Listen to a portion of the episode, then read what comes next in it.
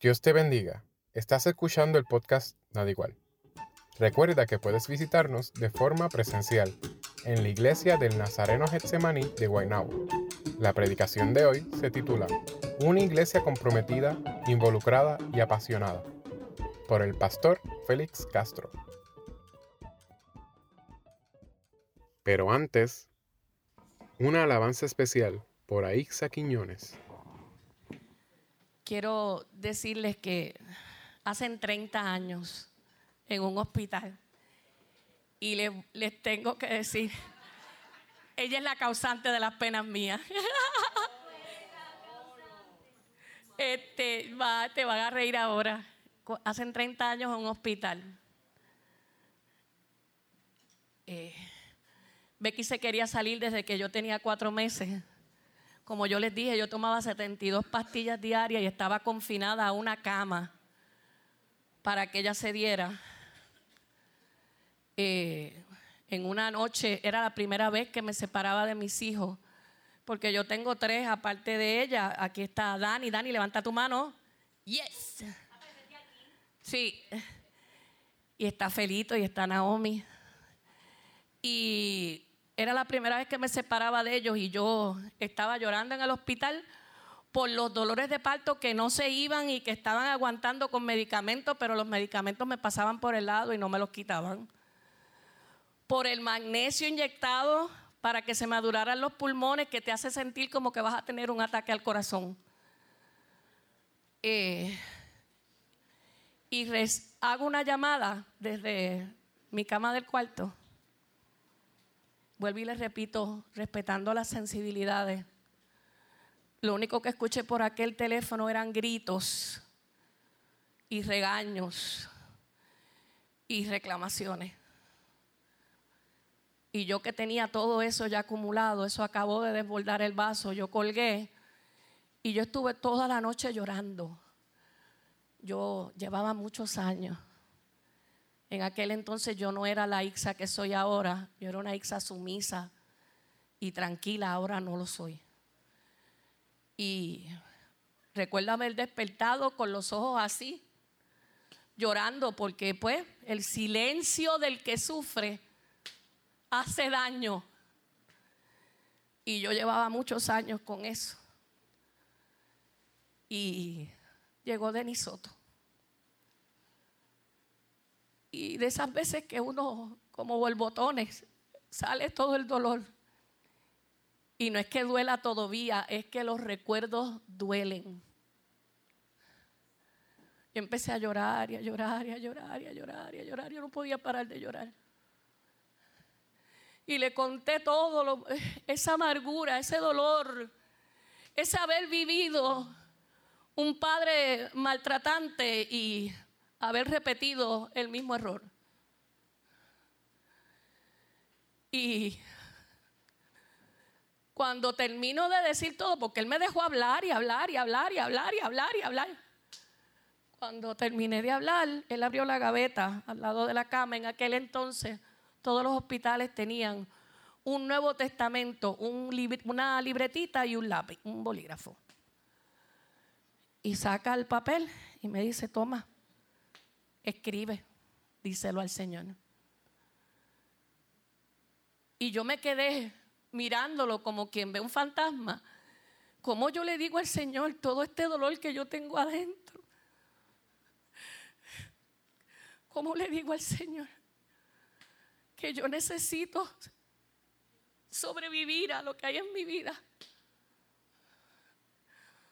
A todos esos recuerdos que tapan los filtros de mi memoria a todas las palabras que se utilizaban en mi contra, a que no se reconociera mi condición de asmática, a que me dijeran que tenía que echar todas las medicinas por un toile, que yo no necesitaba nada de eso. ¿Cómo yo sobrevivo a todo esto? ¿Cómo hago melodías nuevas, Señor? Y él se fue, oró por mí y se fue. Y yo cogí la libretita. Y de ahí salió esta canción. Y de ahí nació Becky. Tres meses después, mi sonrisa. La nena que con su sonrisa logró calmar la tormenta que había en mi corazón y darme nuevamente ganas de reír. Y dice así.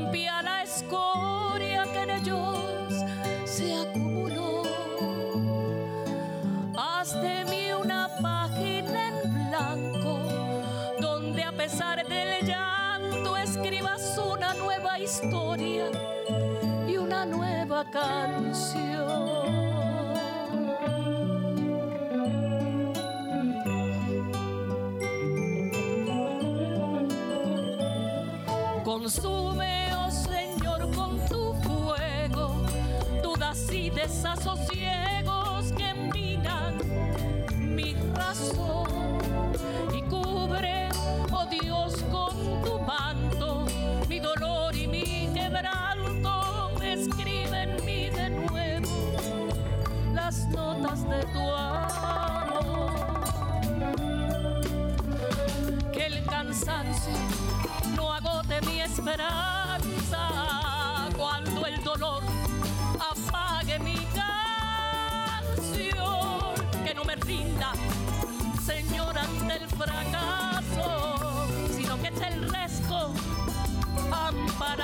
en tu amor. Que tu perdón traspase mis fronteras y me haga a la vez yo perdona que los golpes que la vida me propine no puedan mi conciencia acallar. Penetra aún en lo que no te entrego, pues a mí misma me lo niego puedo aceptar. Aquello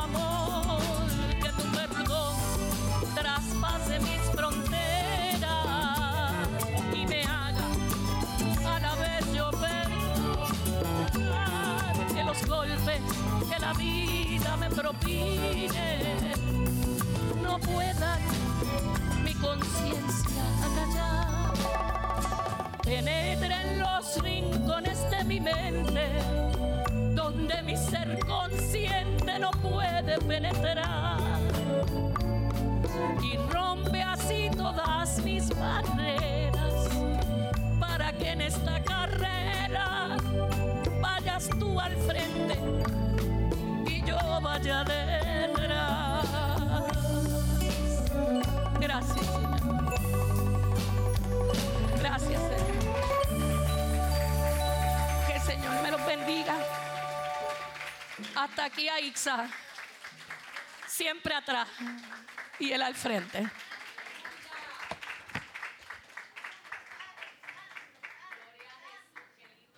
Es bueno estar en casa. Es bueno estar en casa. Es que él va al frente y yo voy detrás. A esto fue que vine. Yo el miércoles me encontré con, con Denis y Malen aquí en el, en el templo. esto ya hace daño.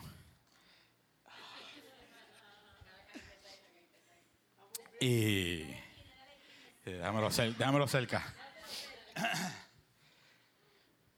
Y pues le dije que venía a ver a mami, porque a mami, en verdad a mami lo operaron y qué sé yo qué más, pero yo no iba a poder venir a mami, venía a ver a mami porque teníamos una situación allá que, que trabajar en la iglesia y pues en eso, como a los dos días me llaman las chicas de aquí, a eh, Braulio realmente, que quiero comenzar dándole gracias a Braulio porque nos ha hospedado en su casa otra vez y ha sido otra bendición más.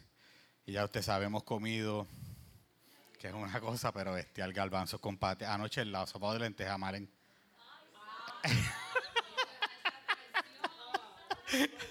ya sabe que se lo debe ya sabe que se lo debe. Ok. Este, y pues me llamo Linda, estaba todo el mundo con esa atención. Pero yo dije, no me pueden hacer esto, ¿cómo, cómo me va a llevar para allá? Para que yo vea a Denny más que media hora en el culto y después me tenga que ir. Yo, entonces Sandra me dijo, pues vete y dile que tú estás por lo de tu mamá.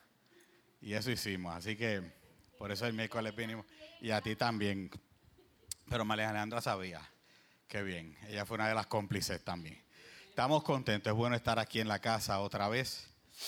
Y pues a la Junta otra vez gracias por traernos hasta acá y pasar este tiempo lindo con ustedes. Y pues papá, te felicitamos, te honramos, te amamos. Y yo creo que esta celebración es para toda la familia pastoral.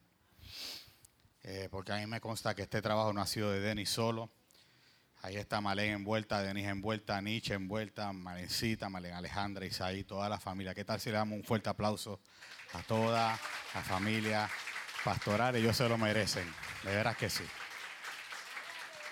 les agradecemos y pues les tenemos siempre en nuestras oraciones. Vamos a la palabra. A mí no me gusta darle mucho froste a la cosa, eso me lo enseñó Denis muy bien.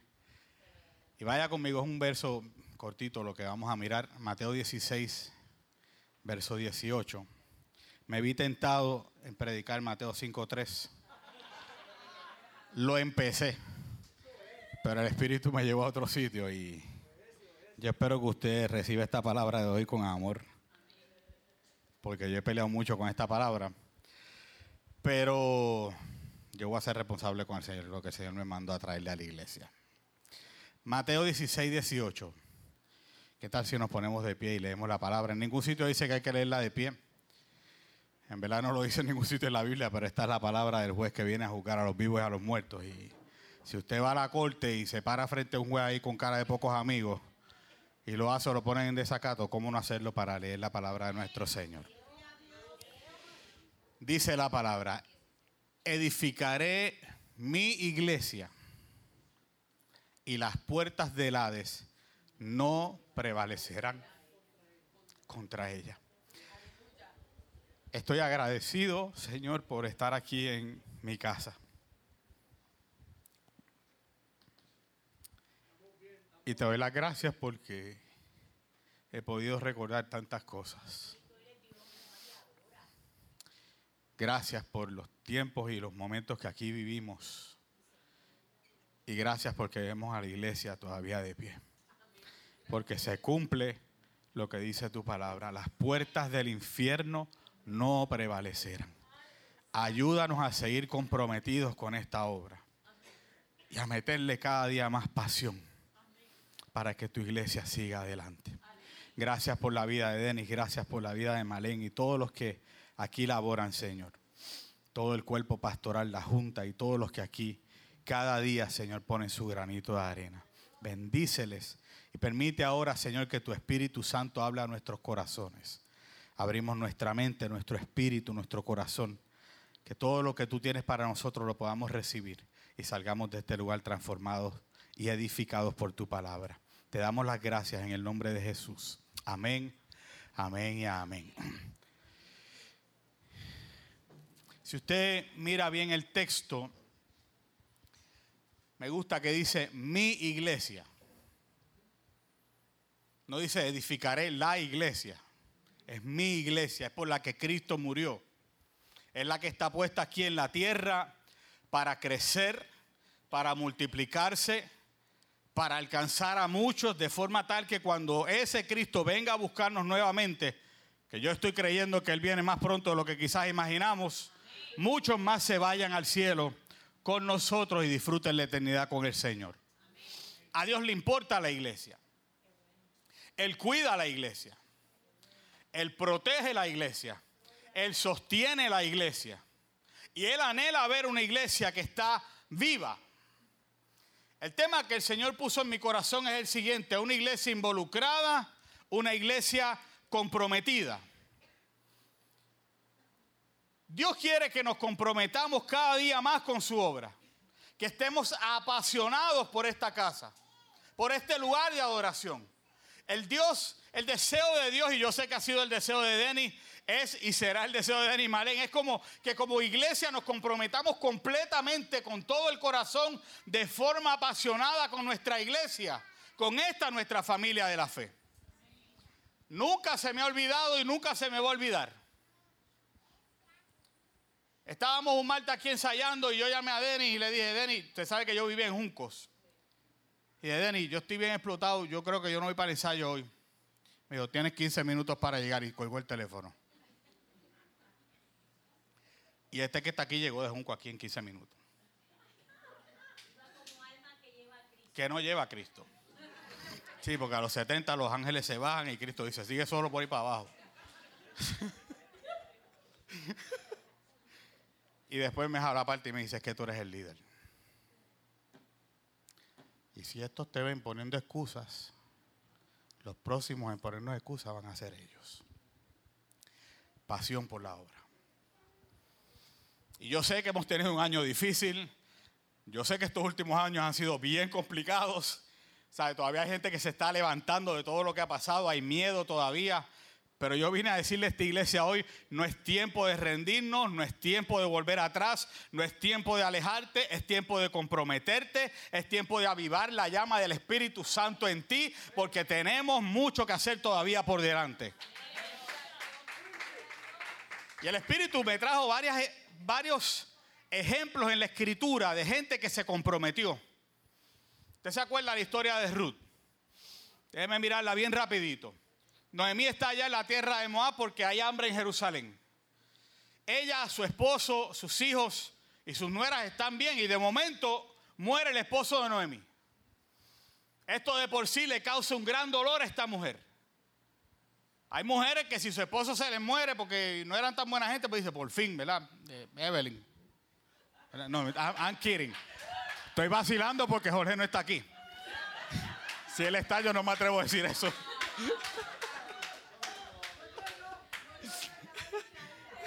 Después busca en el Zoom y le das para atrás y lo escucha. O te lo explico después del culto. Pero ese no era el caso de Noemí. Y esta mujer ahora está amargada en su corazón. Y después de 10 años se le mueren los hijos. Y ahora tenemos una mujer con un dolor horrible en su corazón. Y mire bien, ellos salen del área donde hay hambre para ir a buscar felicidad. Y finalmente las cosas no van marchando bien. Y de momento todo comienza a oscurecerse otra vez. Y ahora tenemos una trinidad de mujeres llenas de dolor. Noemí y sus dos nueras. Angustia en el corazón un futuro incierto. Y estas mujeres lo único que están compartiendo en este momento es luto, pérdida, dolor, estrés, el entierro de sus seres queridos, lágrimas, vacío en el alma. Y Naomi dice, esto es mucho para mí. Noemí dice, yo voy, gracias. Estoy nervioso. Todo lo que yo pueda decir puede ser utilizado en mi contra. Y Noemí dice, yo voy a regresar a mi casa. En su momento de frustración, en su momento de agonía, dijo, yo voy a regresar a mi casa. Y yo voy a hacer un alto en la historia aquí un momentito, la voy a continuar rapidito. Por eso es que te decía ahorita, no es tiempo de rendirte ni es tiempo de alejarte. No importa lo que estés viendo aquí en la casa, no somos perfectos. Estamos en el camino y buscando que el Señor nos perfeccione, pero alejarte no te va a ayudar mucho. Es tiempo de regresar aquí a la casa. Es tiempo de venir aquí a la casa del Señor a buscarle a Él. Es tiempo de volver a la familia de la fe. Porque aún con nuestras imperfecciones te vamos a abrazar, te vamos a amar y tú vas a salir transformado de este lugar. Y Naomi le dice a sus nueras, Es que lo traduje del inglés, déjenme quieto. Noemí. Dice, yo no sé qué yo voy a hacer, yo no la puedo retener ustedes dos. Aunque yo quisiera, yo no voy a quedar embarazada en mucho tiempo. Está difícil esa. Y aún si pasara, tienen que esperar a que los muchachos nazcan, crezcan para que entonces se casen con ellos. O está, quédense aquí. Y ella pensaba que Dios estaba en su contra. El texto dice que ella dijo, la mano del Señor se ha levantado contra mí. Y así se sintió mucha gente durante esta pandemia, durante estos últimos años, ¿verdad? Como que Dios se olvidó de nosotros, como que Dios estaba en nuestra contra. Y, y esas son las mentiras del enemigo, hacerte creer, Dios se olvidó de ti. En esa iglesia tú no vas a echar para adelante. Ahí las cosas, eso no está, hecho. ¿Para qué? Quédate en la casa. Lo ves por Zoom.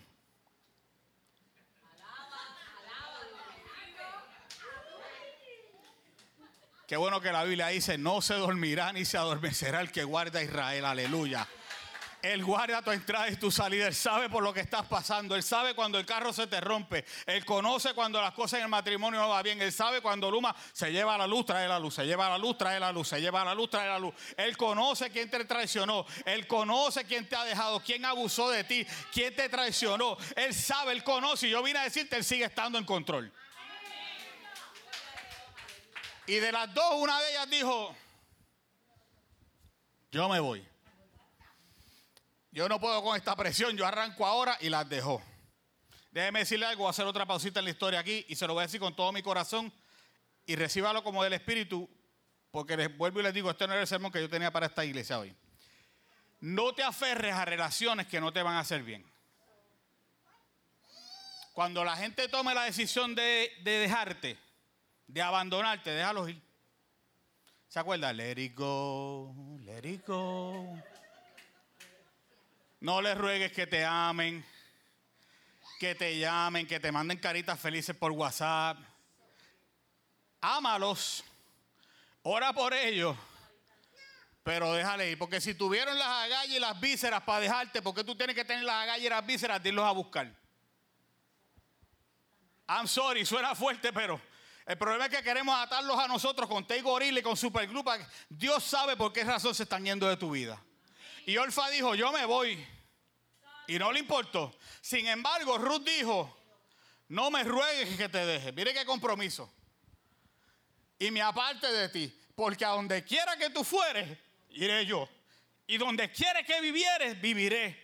Tu pueblo será mi pueblo y tu Dios será mi Dios. Y donde tú murieres, moriré yo. Y allí seré sepultada, así me haga Jehová y aún me añada que solo la muerte hará separación entre nosotras. ¿Qué clase de compromiso? O sea, ella está diciendo, yo no sé cuál es el espíritu, cuál es el futuro que nos espera en Belén. Yo no sé qué vamos a ir a hacer allá, en qué yo voy a trabajar, pero por incierto que se vea el futuro, yo no te dejo sola, vamos para adelante las dos. Y usted conoce la historia. Todo lo que no Naomi, Noemí, Naomi, le, dijo a Ruth que hiciera, Ruth lo hizo. ¿Y qué, qué pasó? Trajo bendición a su vida. Al punto que de ser extranjera terminó en la lista de la genealogía de Jesús. Compromiso. Y hay otro ejemplo. Ahí vemos un Elías y un Eliseo. Y viene y le tira el manto encima y Eliseo sin pensarlo vino y quemó los bueyes y el arado. O sea, Eliseo estaba diciendo, yo a este trabajo no vuelvo, aquí no hay plan B. Eso de que me voy, déjame dejarlo arado aquí, los bueyes, por si acaso me va mal con Elías, viro para atrás y están aquí. No, él quemó todo. Y no se fue con Elías a hacer milagros y a hacer un montón de cosas, a esperar.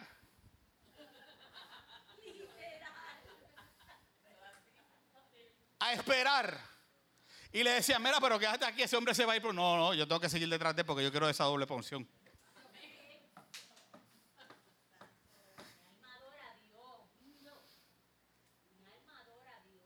Y estuvo ahí comprometido hasta que agarró ese manto y recibió la doble porción. La persona después de Jesús que más milagros tiene registrado en la Biblia es Eliseo.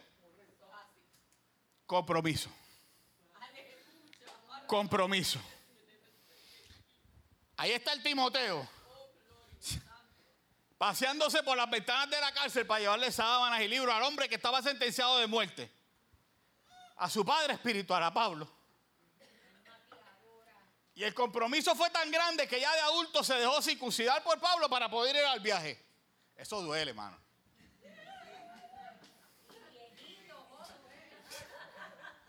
Duele cuando uno es bebé. Y sin anestesia, sabe Dios cómo estaba aquel cuchillo. Ahora, ahora cayó, cayó ahí.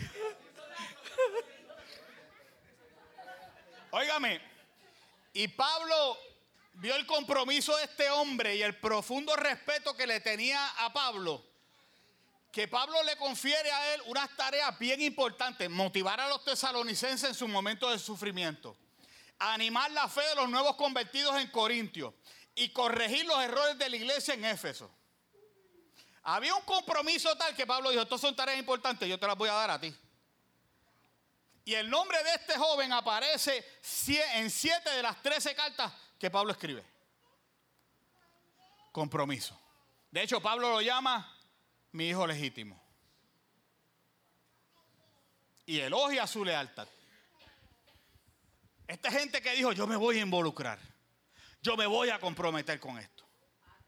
Y eso es lo que Dios está buscando en este tiempo, iglesia gente que se comprometa, gente que se involucre. Este no es tiempo de salir corriendo, este es tiempo de gente que quiere servir y expandir el reino aquí en Guaynabo, aleluya, en el nombre de Jesús. Porque queda mucho por hacer. Y yo miro ese texto que leímos al principio y lo que habla es de la forma y manera en que Dios protege a la iglesia. Al punto que él dice, ni las puertas del infierno van a prevalecer contra ella. Que se metan. Ahora bien, Él cuenta con nosotros para que la iglesia siga adelante. Porque es que nosotros somos la iglesia. Y yo se las voy a leer como el Señor me las dio. Yo esta noche monto un avión y arranco para, Filadelfia.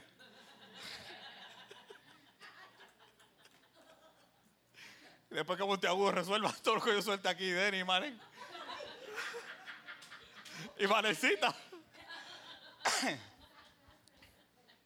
Oiga, porque si yo no cojo esto en serio, y si yo no me involucro en la iglesia, si yo no me hago parte de la vida de la iglesia, si yo no me apasiono con mi iglesia, yo mismo hago que la iglesia se caiga. Yo mismo hago que la iglesia sucumba. Me convierto en un tropiezo, me convierto en un agente de atraso para la iglesia. Y Dios quiere hacer, pero ahí estoy yo que... Eh, después.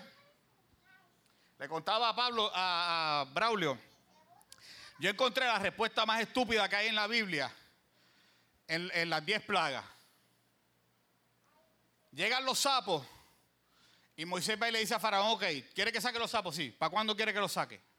O sea, hay sapos en la cama, hay sapos en el horno, hay sapos en eh, cuando voy a lavarme la boca, hay sapos en todos lados. Y le dice, ¿cuándo quiere que saque los sapos? Y Faraón le dice, pues habla con Dios y dile que los saque mañana. Are you kidding me? O sea, tú quieres dormir una noche más con los sapos eso. Y lo que te quiero decir es lo siguiente. Esta iglesia va a adelantar cuando dejemos de decir no, lo vamos a hacer mañana.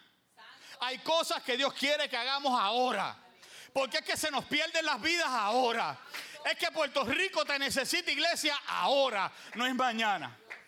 Pero hace falta compromiso. Hace falta compromiso una iglesia donde la gente ha encontrado una relación con Dios. Eso es lo que hace falta. En lugar de religión. En donde vivir para Dios ya no sea un deber, sino un deleite.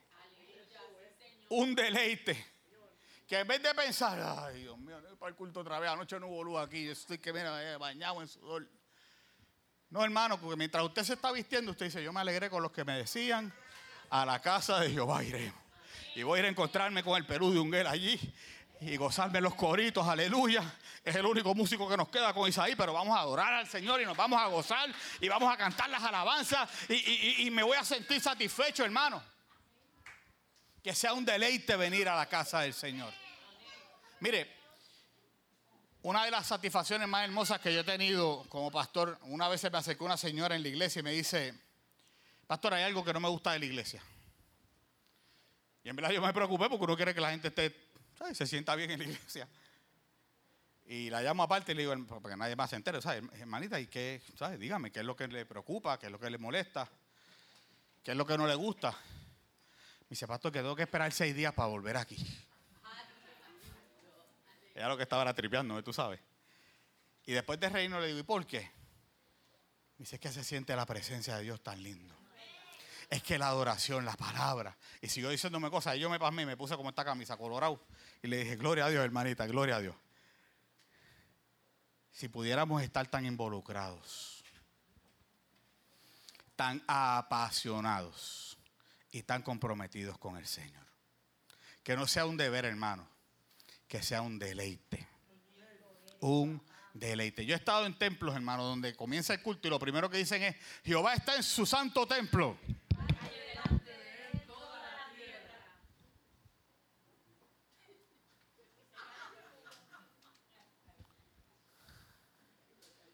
Y eso mismo pasa. Nada. Y chévere, esa es su forma de adoración, no los vamos a criticar. No los vamos a criticar y Dios los bendice, chévere. Pero aquí en Getsemaní no es así. De hecho, yo miro la escritura, Mateo 15, 8 y 9, dice, habla de una generación que había perdido la pasión. Dice, este pueblo me honra con los labios. Sea, vienen al templo, se han bautizado, toman la comunión, hablan después del servicio, comen galletitas, celebran el día del pastor, pero no disfrutaban, no, no se deleitaban en eso. Dice, su corazón está lejos de mí. Es decir, lo están haciendo en vano, no lo disfrutan. ¿Por qué? Porque no estaban involucrados realmente no, sienten pasión por lo que hacen. ¿Y eso que hace? Los aleja del Señor. Dice, me adoran en vano. Sus enseñanzas son meras reglas humanas. Y la iglesia, hermanos, créame, no fue diseñada para hacer algo aburrido, triste. O sea, esto debe ser como que no puedo, tengo que llegar al culto. En vez de, ay, que se acabe el culto ese, que están las galletitas ahí atrás, y ahora trajeron el gordito ese a hablar ahí, que yo ni lo conozco. Que ven el martes el culto. ¿Cuándo es el culto de oración? Los martes el culto de oración, ven al culto de oración. Ahora, anoche estábamos pegados en el televisor viendo a los Astros y a los Phillies. Y gritamos.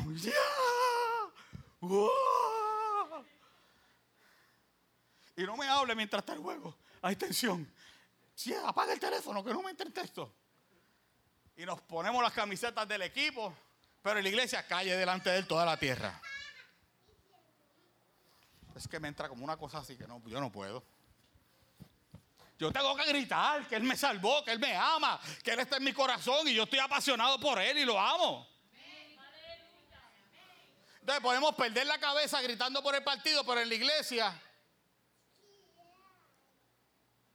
Yo no creo que sea así. Romanos 12, 11 dice, no dejen de ser diligentes antes bien sirvan al Señor con el fervor que da el Espíritu. O sea, que no te falte el celo. La palabra fervor quiere decir hervir en griego. La palabra seo. Yo creo que por eso abuelo decía que, el culto estuvo hervido. Y mire, usted tiene que venir aquí así encendido, hirviendo porque viene a adorar al Señor, porque viene a encontrarse con sus hermanos, porque viene a recibir palabra, porque viene a ser edificado. No venga regañadiente, venga con gozo, involúcrese y deleítese en lo que va a pasar aquí. El problema es que, mire, uno de los problemas, Hollywood nos ha presentado un Jesús con esta cara larga así. Y después tiene la mano así, como si fuera tiene una culpa. Entonces, como que. Y es triste que no se ríe. Y el Jesús que yo leo en la Biblia es Jesús que los niños querían estar encima de él. ¿Usted sabe qué clase de persona usted tiene que ser para atraer a los niños? ¿Sabe? Con la mano así. Eh, no lo va a lograr. Yo me imagino a Jesús, venga ese muchacho, vamos a jugar. Tengo, tengo dulce aquí en la túnica, toma. El que haga el mejor chiste le doy un butterfinger. ¿Tú sabes? Divirtiéndose en la fiesta. Jesús era un hombre apasionado en todo lo que hacía. Bueno, Cuando se trataba de su iglesia era bien apasionado. Juan 2 dice que entró al templo en el verso 14 y allí halló a los que vendían bueyes, ovejas, palomas, instalando sus mesas y los que cambiaban dinero. Y entonces, haciendo un látigo, esto se va a poner bien apasionado ahora, haciendo un látigo, fíjense que no se paró. No, no, haciendo un látigo de cuerda, echó a todos del templo con sus ovejas, con sus bueyes, regó por el suelo las monedas de los que cambiaban dinero, derribó las mesas y a los que vendían palomas le dice, saquen esto de aquí. ¿Cómo se atreven a convertir la casa de mi padre en un mercado? Eso es pasión. Y sus discípulos se acordaron lo que decía, el cero, el fervor por tu casa me consumirá. Y esto es lo que Dios está buscando. Te voy a hablar cuatro cositas rapidito porque me puse a buscar en la Biblia todas las veces que el celo está conectado a otra cosa. Áreas donde tú tienes que poner pasión. Áreas donde tú tienes que poner compromiso y ser apasionado. Número uno, tenemos que tener pasión por la oración. Gracias por su entusiasmo. El problema es que pensamos en la oración y otra vez pensamos en bajar nuestras cabezas, hablar bajito, algunos se arrollan. Y está bien. Estoy diciendo que no me dañe el sermón, que eso no es. Pero, pero Jesús dijo aquí, mi casa será llamada casa de oración. Y otra vez, mire cómo lo dice Santiago. Santiago le añade lo ferviente. Dice, la oración ferviente de una persona justa tiene mucho poder y da resultados maravillosos. La antítesis a esto sería, si tu oración no es ferviente, pues ni vale mucho, ni tiene resultados, ni tiene poder. Por eso es que yo me voy a atrever a insistirle esos trabajos de los pastores, pero yo me voy a atrever a hacerlo. Otra vez, yo me voy esta noche. Venga al culto de oración. Ese debe ser nuestro culto más importante. aquí. Todo el mundo. Aquí todo el mundo. Esta iglesia se fundó en oración. Yo recuerdo aquellos cultos en la avenida Esmeralda, ¿eh, Estela? Como se llamaban aquellos cultos de oración, aquello era fuego. Aquello era fuego, hermano. O sea, era otra cosa. Mire, déjeme testificarle algo. Por muchos años yo no oraba. En verdad, para mí yo lo encontraba aburrido. Y la iglesia donde yo crecí, creció Monteagudo también, las maestras tenían un empeño. Ahí decían, va a orar cada uno y nos agarramos de la mano. Si tú eras el último, estaba frito. Porque entonces empezaban a orar y tú empezabas a decir, déjame ver por qué no han orado para entonces llorar. Y tú estás ahí, todo el mundo está orando, pero tú estás pendiente, déjame orar por eso, porque ya lo oraron. Entonces está uno agarrado de mano ahí. Ya, y, entonces viene dos antes que tú, ya tú tienes tu oración planificada, lista, ready. Dos antes que tú vienes y oras por lo que tú ibas a orar. Y entonces le mete tres o cuatro versos bíblicos, porque dice la palabra, en el tal sitio, tal sitio, las puertas del infierno. Y aunque un ejército acampe contra mí, uno se queda como que ahora que yo voy a orar. Entonces te tenía que apretar la mano. Cuando el otro terminaba, te apretaba la mano. Como cuatro veces yo hacía, tan, tan, pásalo. Can, can, síguelo tú, que voy a orar. Si ya lo oraron. Y yo entendía que era aburrido. Después la maestra decía, ok, ¿quién tiene una petición? Y levantaba la mano. Ajá, ¿cuál es tu petición? No, es, es privada, es personal. ¿Y para qué levantas la mano? Si lo que queremos es saberla para poder orar. Y entonces entendí que no era la oración la aburrida. Las metodologías quizás eran un poquito aburridas. ¿Ves?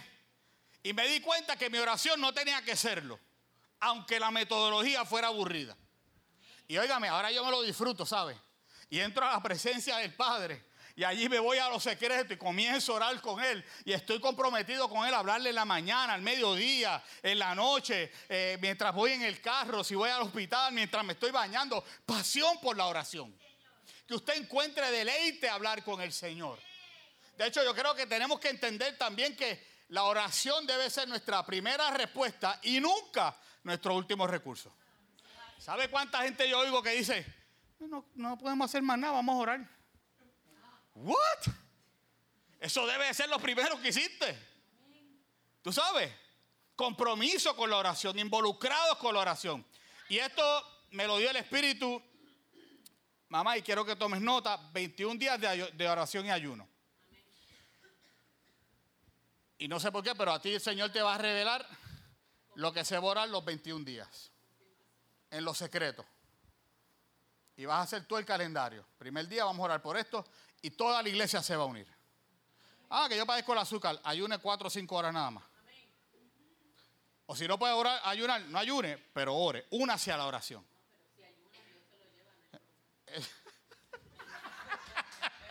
Esta nunca la había oído, pero está buena. y óigame, toda la iglesia, la junta y los intercesores, incluyan a los jóvenes, incluyan a los niños. Es lo que el Señor puso en mi corazón. El libro de Joel, capítulo 2, dice que nos volvamos a Dios con ayuno, con llanto, con clamor. El verso 12, el verso 25 dice, y yo les devolveré todo lo que perdieron. Comprometámonos con la oración. Número 2, pasión, compromiso por la alabanza y la adoración. Yo no tengo que decirles que soy un apasionado con la música y la adoración y la alabanza porque, pues, desde pequeño siempre me ha gustado. Y ahí en Filadelfia estoy dirigiendo la adoración, pero en algún momento yo estoy orando que aparezcan más músicos para yo soltar, ¿verdad? Eh, y, ¿sabes? Instruirlos y, y que ellos sigan trabajando con eso y yo seguir haciendo. Y otra vez, estoy orando porque fue lo que aprendí aquí. Y nos íbamos de rodillas, papá, y los que estábamos. Y allí en la Avenida Esmeralda teníamos un bandón con flauta, dos guitarras, dos pianos, baterías, hello. Porque es que la adoración es importante. Si la adoración no fuera importante, ¿usted cree que Dios iba a colocar en su palabra no solo un libro de adoración, el libro más grande que hay en la Biblia, 150 capítulos de alabanza y adoración? Creo que nos están diciendo algo. Y en ese libro nos mandan a aplaudir, a batir las manos, a levantar la voz, a danzar, a cantarle al Señor. Yo creo que eso es lo que el Señor se refería de ama al Señor con todo tu corazón, con toda tu alma, con toda tu mente y con toda tu fuerza. Que todo lo que tú eres, ame al Señor, le alabe y le exalte y le adore. ¿Y por qué Dios quiere eso de nosotros? Pues porque solo Él es digno de toda alabanza, de toda exaltación, de toda adoración. Aquí yo aprendí que la adoración es lo único que nosotros le podemos dar a Dios que no nos puede dar a nosotros. Entonces, siendo algo único, ¿cómo no meterle pasión a eso? ¿Cómo no comprometernos con eso? ¿Cómo no involucrarnos con eso? El salmista decía que todo lo que soy alabe al Señor. Salmo 103. Con todo el corazón alabaré su santo nombre. David era un apasionado por la adoración. Él sabía que no se trataba de él, se trataba del Dios poderoso a quien él servía. Y óigame, una persona como usted como yo, ¿sabe? Tenía sus debilidades, sus fracasos, pero cuando se trataba de adorar, uh, nadie como David en la Biblia. Dice que tenía un corazón conforme al corazón de Dios. Mire, por allá por segunda de Samuel, capítulo 6, se habían llevado el arca del pacto y la encuentran. Cuando la encuentran, David está tan contento que el texto dice que dieron seis pasos. paren, vamos a adorar. ¡Wow! Comenzaron a adorar, sacrificio, revolú. Seis pasos más. Shh, pare, vamos a adorar otra vez. ¡Wow! Siguieron adorando. Todo el camino hasta que llegaron allá a Jerusalén. Y cuando llega, dice el verso 20 al 22 que cuando él regresó a su casa para bendecir su casa, Mical, la hija de Saúl, salió a recibir y le dijo, ah, María, como se ha distinguido el rey de Israel hoy, ¿ah? desnudándose a la vista de las esclavas, de las sirvientas, como lo haría cualquier vulgar. Y David le dice, fue ante el Señor, quien me escogió a mí en lugar de tu padre o cualquier persona de su casa cuando me nombró gobernante sobre el pueblo del Señor, Israel. Y sabes qué? Celebraré. Es como diciéndole, Honey, te tengo noticias, tú no has visto nada todavía. Yo celebraré delante del Señor y me volveré aún más indigno que esto. Voy a seguir adorando a mí, Señor, te guste o no te guste. Pasión por la adoración. Y el Espíritu me hablaba y me decía, yo voy a restaurar el altar en esta casa. Vuelvan y oren, vuelvan y doblen las rodillas, porque los músicos ya los tienen separados, los cantantes ya los tienen separados y los adoradores que hacen falta ya están separados. Solo tenemos que orar y clamar al Señor para que los traiga. Porque seguiremos alabando al Señor como ninguna otra iglesia hay en el mundo. Y todo el que venga va a tener que entender lo que dice el Salmo 150. Todo lo que respira, alabe a Jehová. Mi alma alaba al Señor en esta mañana. Pastor Cano, pero eso es como fanatismo. Pues sí, yo soy fanático de Jesucristo. Y si grito cuando Lebron pierde por 14 contra los Jazz, también voy a gritar cuando esté en la presencia del Señor. Cuando me sana de una enfermedad lo voy a adorar. Cuando me suple mis necesidades lo voy a adorar. Cuando me da el aliento de vida cada día lo voy a adorar. Cuando tiene a mis hijas y a mi casa con salud lo voy a adorar. Cuando llamo aquí y me dicen ya papá está mucho mejor. El diagnóstico cambió, lo voy a adorar. Aleluya. Porque yo sé que algo grande Dios va a hacer. ¿Cómo no adorar a mi Dios si Él ha sido maravilloso para mí? Nosotros íbamos bajando para Florida en carro y cuando pasé por North Carolina pasamos por una base del ejército que es de, la Fuerza Aérea. Y tienen un letrero, como hay tantos aviones de todas las clases y de todos los tamaños, tienen un letrero afuera que dice, perdonen el ruido, es el ruido de nuestra libertad. Y yo lo vi y yo dije, yo quiero poner un letrero de eso afuera de nuestra iglesia. Perdonen el ruido, pero es que estamos alabando al que nos hizo libre perdonen el ruido, pero es que el diablo me tenía atado y él me hizo libre, aleluya. Y ahora aquí le cantamos, le adoramos, le bendecimos su nombre y cantamos y gritamos alabanzas al Señor. Hebreos dice 13:15, Hebreos 13:15. Por lo tanto, por medio de Jesús, ofrezcamos un sacrificio continuo de alabanza a Dios, mediante el cual proclamamos nuestra lealtad, nuestro compromiso nuestra pasión a su nombre. Nosotros le damos a Dios lo que Él se merece, no lo que sentimos. No lo que sentimos. Una iglesia involucrada. Número tres. Tenemos que meterle pasión a la pureza. Yo sabía que no iban a haber muchos amenes ahí. Aleluya. Compromiso con la pureza. Hay un, hay un patrón constante en la Biblia donde Dios nos llama a tener celo por la pureza. Compromiso y pasión con la pureza. O sea, la Biblia dice, aborrezcan lo que es malo y amen lo que es bueno. Así. Habla de tener manos limpias, corazones puros delante del Señor. Y así somos aquí. Y yo sé que esa vara no la han bajado. Sigue estando donde es. Y Denny y Manet tienen ese compromiso de llevarnos a vivir una vida pura, recta, limpia delante del Señor. Y no les tiembla el pulso para llamar a uno y decirle, eh, lo que hiciste no estuvo bien. Y ora al Señor que se lo diga a Denny y no Malen. Mentira.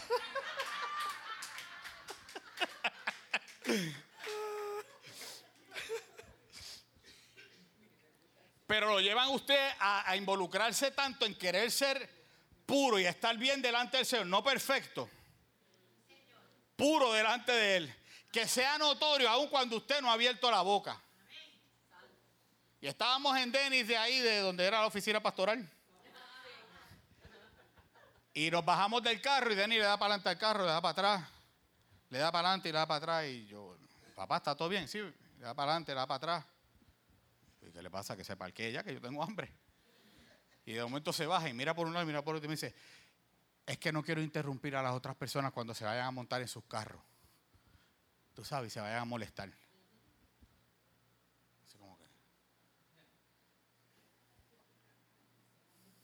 Porque bien predica quien bien vive. Hay una historia en la palabra que habla de que en la misma iglesia, en el mismo pueblo de Dios, estaban teniendo sexo con mujeres que no eran las mujeres sus mujeres eran mujeres extranjeras, número 25. Y dice que mientras el pueblo lloraba en la tienda de reunión, un israelita trae una madianita y en presencia de Moisés y de toda la comunidad israelita, tuvo el descaro de presentársela a su familia. Estos son los chismes esos que uno ve en la Biblia así. Y de esto se dio cuenta el sacerdote Finés, que era hijo de Eleazar y nieto de Aarón. Y Finés abandona la asamblea con lanza en mano siguió al hombre, entró en la tienda y parece que los agarró en Yuntao y con la lanza los atravesó a los dos. Y de este modo cesó la mortandad que se había desatado contra los israelitas. Con todos los que murieron a causa de la plaga fueron 24 mil. Y el Señor le dijo a Moisés, Finés, hijo de Eleazar y nieto del sacerdote Aarón, ha hecho que mi ira sea parte de los israelitas. Pues actuó con el mismo celo que yo habría tenido por mi honor. Pasión por la pureza. Mira el caso de los hijos de Eli. Estos sí que estaban al garete. Sí, sí. Primera de Samuel 2. Dice que eran unos perversos que no tomaban en cuenta al Señor. La costumbre de estos sacerdotes era la siguiente. Cuando alguien ofrecía sacrificio, el asistente venía y con un tenedor grande en la mano metía así el tenedor en la olla en el caldero o en la cacerola o en la cazuela y sacaba para sí todo lo que enganchaba en el tenedor. Y de este modo trataban a los israelitas en Silo. Y además de quemarse la grasa, solía llegar, cuando estaban quemando la grasa, llegaba el sacerdote para ofrecer sacrificio y decía, dame carne para el asado del sacerdote, porque no te va a aceptar la, la comida cocida, sino cruda. Y la persona decía, pero espera que se queme la grasa, ese era el ritual. Como es debido, o sea, vamos a seguir la regla. Le decía, no, dámela ahora mismo, de lo contrario te la quito por la fuerza. Los servidores de la iglesia. Y esto es lo que el Espíritu me decía, iglesia. Aquí ya pecado lo vamos a llamar por su nombre. Bueno, lo vamos a seguir llamando por su nombre. Porque estamos comprometidos y estamos apasionados porque usted vive una vida santa y pura delante del Señor. Como el Señor desea. Y vamos a levantar nuestra voz y no nos vamos a dejar llevar por lo que el mundo dice que está bien. Vamos a vivir puras y a defender la pureza en el nombre de Jesús. Por último, por último, pasión por las personas.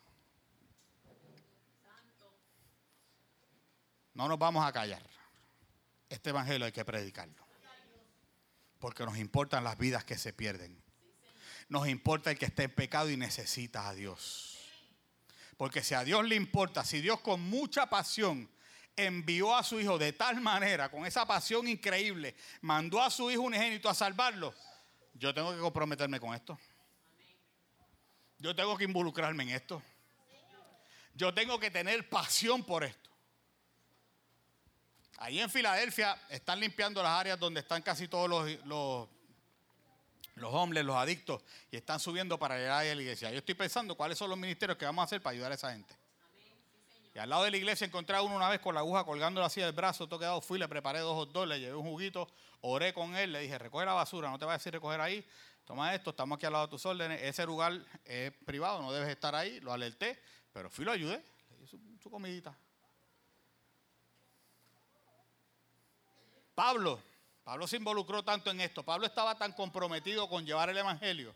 Hechos 20 dice, pero mi vida no vale nada para mí, a menos que la use para terminar la tarea que me asignó el Señor Jesús. La tarea de contarle a otros la buena noticia acerca de la maravillosa gracia de Dios. Tenemos que involucrarnos, tenemos que comprometernos, tenemos que apasionarnos. Una vida que no se vive para otros no es una vida. Y si usted siente que no se puede involucrar, si usted siente que no se puede comprometer, que no siente pasión por las cosas que se hacen aquí en la iglesia, por el Señor, por esta obra, pues es posible que te estés enfocando más en ti que en lo que Dios quiere hacer a través de ti. Y mientras más nos enfocamos en nosotros, menos nos preocupa el prójimo. Pero mientras más me enfoco en el prójimo y en los demás, más satisfacción yo siento. Mientras más busco mi propia satisfacción, más me frustro. El problema es que estamos, pastor, porque usted no conoce mi situación, yo tengo tanto que hacer, es que yo no tengo tiempo, y es que yo, es que yo, es que yo, es que yo, es que yo, es que yo, es que yo, yo, yo y yo. Y voy a terminar con esto.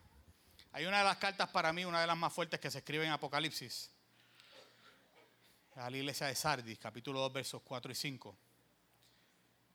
Y Dios le dice a esta iglesia, tengo una queja contra ti, que no me amas a mí ni se aman entre ustedes como al principio.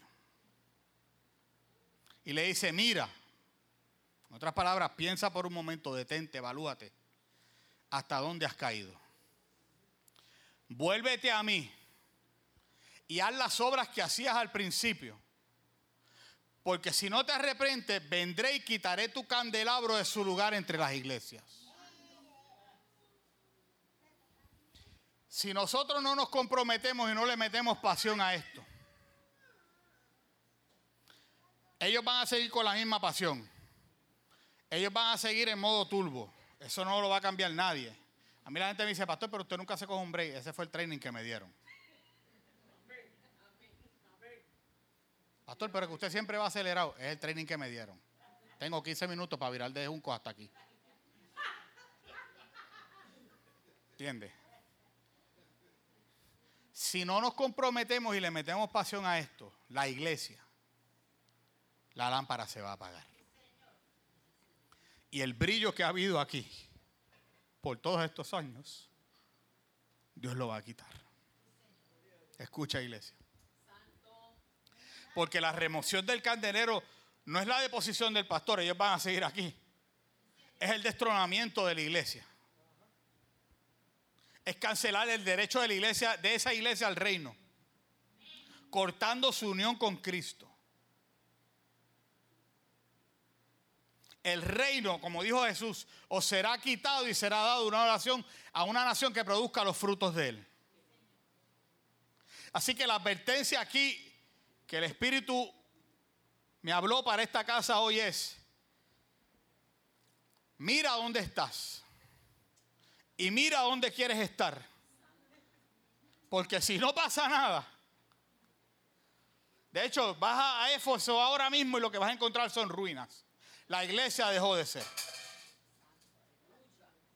Y usted no sabe todo lo que yo he peleado para traer esta palabra hoy. Porque yo entiendo que esto es responsabilidad de los pastores, este tipo de, mensajes así. Pero yo estoy delante del Señor y estoy cumpliendo con mi responsabilidad y le hablo con la autoridad que tengo en esta casa porque por nueve años servimos aquí y para la gloria de Dios lo hicimos con pasión. O sea, nosotros llegamos aquí en el 2000. Yo tuve una reunión con Denny en el Burger King de Levitown. La otra oficina pastoral que él tenía. Esa la cerró después y abrió la de. ah, todavía está abierta, ok. Y yo le digo, Denny, pues voy a empezar a congregarme con ustedes dentro de dos semanas. Él sacó el calendario y me dijo, ok, ese es el 2 de julio del 2000. Y escribió, predicación, Félix Castro. Pues ese día tú predicas. Yo te estoy diciendo que voy a empezar a congregarme ese día con ustedes. Si ese día tú predicas. Y yo tenía un nerviosismo, hermano. Yo prediqué todo el culto con esta mano así en el bolsillo. Cuando se acabó el culto, Denis me dijo, ¿tú tienes algo de valor en ese bolsillo? Y yo le digo, ¿por qué, papá? Y me dice, es que no ha sacado la mano de ese bolsillo en todo el sermón. todo el sermón así. Y les digo esto porque de allí yo no salía a seguir predicando, a dar estudios bíblicos y yo no sé qué más, ¿no? Los que están aquí que estaban en ese tiempo saben que de allí pasamos a ser los que limpiábamos la iglesia. A sacarle el hollín prieto a aquel que se le pegaba la silla porque al frente se paraba la guagua de la ama. A limpiar los baños y el montón de espejos que habían allí con el pote de Windex. Con pasión y compromiso porque amamos la obra del Señor. Y yo vine a decirte hoy, iglesia, y les tengo que decir, nos dolió irnos. Porque estábamos apasionados y comprometidos con este lugar. Pero Dios nos tenía otras asignaciones que requerían de este entrenamiento. Que requerían de nuestro compromiso y nuestra entrega como lo hicimos aquí. Y aquí fuimos entrenados con pasión y con compromiso. Pero si dejamos que esto se caiga, la palabra del Señor es, yo voy a remover el candelero de su lugar. El brillo se va a apagar. Y yo no sé usted, pero a mí no me da la gana que eso pase. Y aparte le creo al Señor que dice que ni las puertas del infierno prevalecerán contra la iglesia.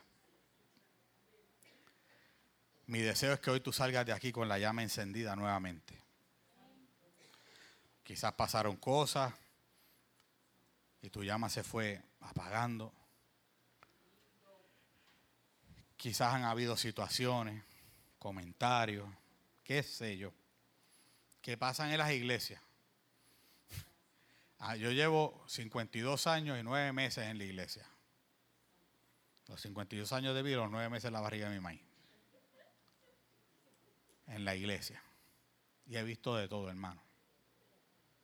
Pero como tengo mis ojos puestos en el que me llamó, yo digo, no importa lo que mis ojos vean y lo que mis oídos escuchen, el compromiso es con el Señor. El compromiso es con mis hermanos. El compromiso es con mi iglesia. Con mi iglesia. Con la oración, con la alabanza, con la pureza y con el servicio a otros.